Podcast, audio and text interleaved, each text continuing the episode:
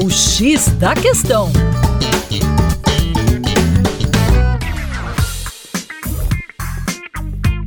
Olá, ouvintes da Rádio Band News FM BH. Meu nome é Vitor Augusto, professor de Geografia e Atualidades do Coletivo Terra Negra.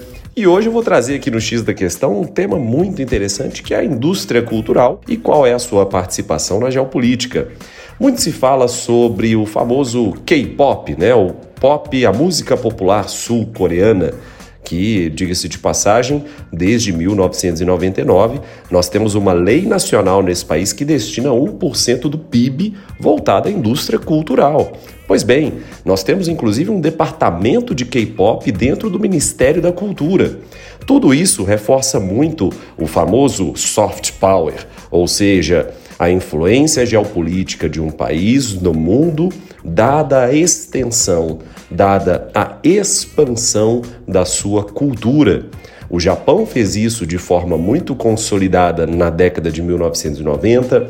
Os Estados Unidos fazem isso já há mais de um século, com o papel de Hollywood tendo protagonismo em relação à expansão da capacidade de polarização estadunidense. Mas nós temos um país que está começando a despontar e de forma bem forte, que é a China.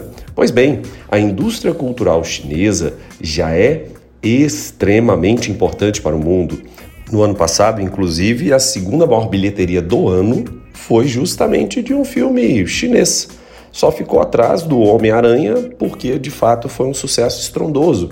Mas o filme chamado A Batalha do Lago Shangjin que é um filme feito sob encomenda pelo Partido Comunista Chinês, até basicamente outubro, novembro, liderava o ranqueamento internacional em relação à bilheteria total.